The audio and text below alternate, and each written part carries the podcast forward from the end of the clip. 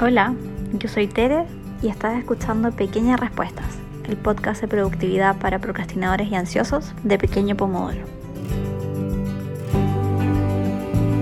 Bienvenidos al último episodio de esta primera temporada del podcast, ya para cerrar el año 2020. Hoy día les quiero hablar un poco de una estrategia que puede hacer imposible procrastinar. Suena extremo, pero realmente, como hemos hablado a menudo, la procrastinación tiene mucho más que ver con aprender a lidiar con emociones incómodas o ciertas creencias que tenemos sobre las tareas que tenemos que realizar. Y una vez que tenemos eso cubierto, se vuelve muy sencillo convencerse a uno mismo de trabajar o empezar. Y también se vuelve muy sencillo calmarse uno mismo ante estas sensaciones incómodas. La estrategia de hoy tiene tres pasos y antes de contarles cuáles son esos tres pasos, les quiero hacer un pequeño resumen sobre las áreas por las que vamos a mover. De partida vamos a aprender a apoyarnos en la fuerza de la costumbre. Vamos a adaptar los métodos lo más posible a cada uno de nosotros. Vamos a intentar no pasar de 0 a 100, que es algo que puede llevarnos a procrastinar. Vamos a encontrar qué acciones pueden funcionar como gatillantes de productividad y vamos a siempre preferir empezar con algo muy sencillo. A menudo cuando partimos con algo nuevo en nuestras vidas, sea un proyecto, un nuevo hábito, que es algo que muchos van a intentar hacer ahora durante enero, por ejemplo, puede que nos sintamos tan tan emocionados que vamos de 1 a 1000 o de 0 a 100. Queremos hacerlo todo, planificamos días, en general planificamos pensando que lo vamos a hacer muy perfecto y después viene la frustración o el aburrimiento. Cuando partan lo que sea, trabajando, estudiando un nuevo hábito, o sea que estén súper emocionados o quizás no tanto, es bueno también tener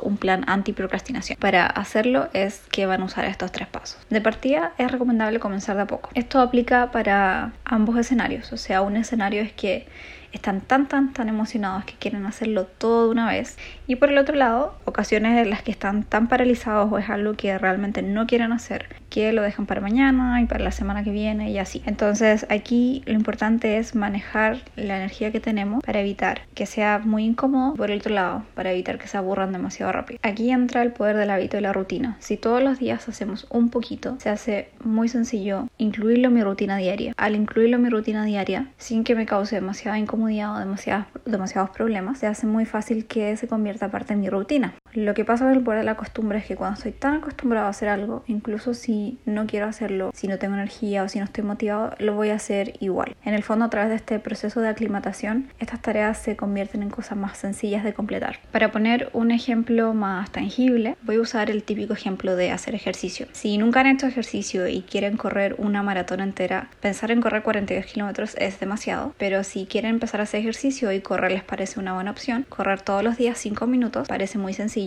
lo que me lleva a mi segundo punto, porque está muy ligado a ese ejemplo, que es que sea sencillo decir lo hice, está listo, tachado en mi lista de pendientes. Acá tengo otros tres eh, ejemplos. Uno de ellos también muy similar al de hacer ejercicio que les comentaba recién. Quizás te encantaría tener una cuenta en alguna red social para hablar de un tema que te apasione, pero parece muy difícil. ¿Qué puedes hacer? Prueba a escribir 5 minutos. Siéntate y escribe en tu computador 5 minutos, sin juzgar. No importa si es bueno, si es malo, según tú. Quizás tú lo encuentras malo y es perfecto y es maravilloso para otra persona. ¿Qué pasa, por ejemplo, las personas que no saben cocinar y quieren aprender a cocinar?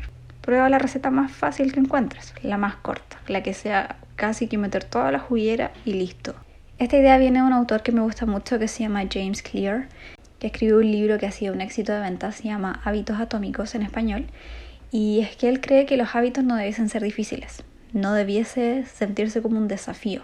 Esa es la clave de crear hábitos que se quedan contigo a lo largo de tu vida.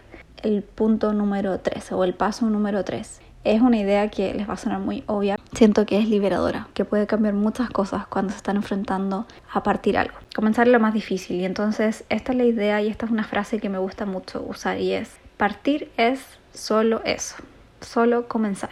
Y entonces la idea detrás de todo esto es que, eh, y es algo que a menudo conversamos en nuestra cuenta, es ¿Qué puedo hacer para partir? Si tienes que leer, abre el libro. Simplemente abrir el libro eh, ya te va a gatillar que quizás leas 30 segundos la primera página y ya empezaste a leer, ya partiste, saltaste esa valla.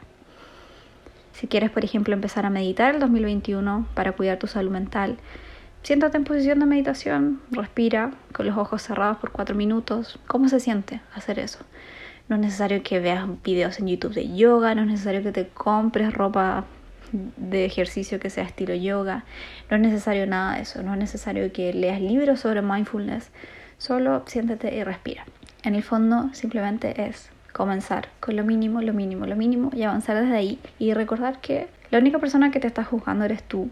Si decidimos ser amables con nosotros mismos y si decidimos premiarnos en vez de retarnos todo el tiempo, si decidimos decirnos, bien, lo hiciste muy bien este año, sobreviviste una pandemia, conquistaste varias metas que te habías propuesto, sí, procrastinaste, pero es normal, las cosas cambian mucho. Mi consejo acá es que la prioridad sea formar el hábito y buscar la manera más sencilla de hacerlo, a que funcione para ti, personalizarlo al máximo, para ti, no te compares con los otros. Cada uno de nosotros está en su propio viaje. En Pequeño Pomodoro, como siempre, creemos que el mejor regalo que nos podemos hacer de Navidad, que acaba de pasar, o para el 2021, es formar hábitos que nos hagan sentir mejor aprender por qué procrastinamos, entender cómo ahí juega nuestra historia de vida, respetar nuestras diferencias y dejar de intentar ser como los demás, porque si todos fuéramos iguales el mundo sería un lugar muy muy aburrido. Les mando un abrazo y les deseo un feliz año y nos vemos en la segunda temporada del 2021. Acabo de escuchar Pequeñas Respuestas, el podcast de productividad para procrastinadores y ansiosos de Pequeño Pomodoro. Si te gustó, suscríbete o compártelo con alguien a quien le pueda servir.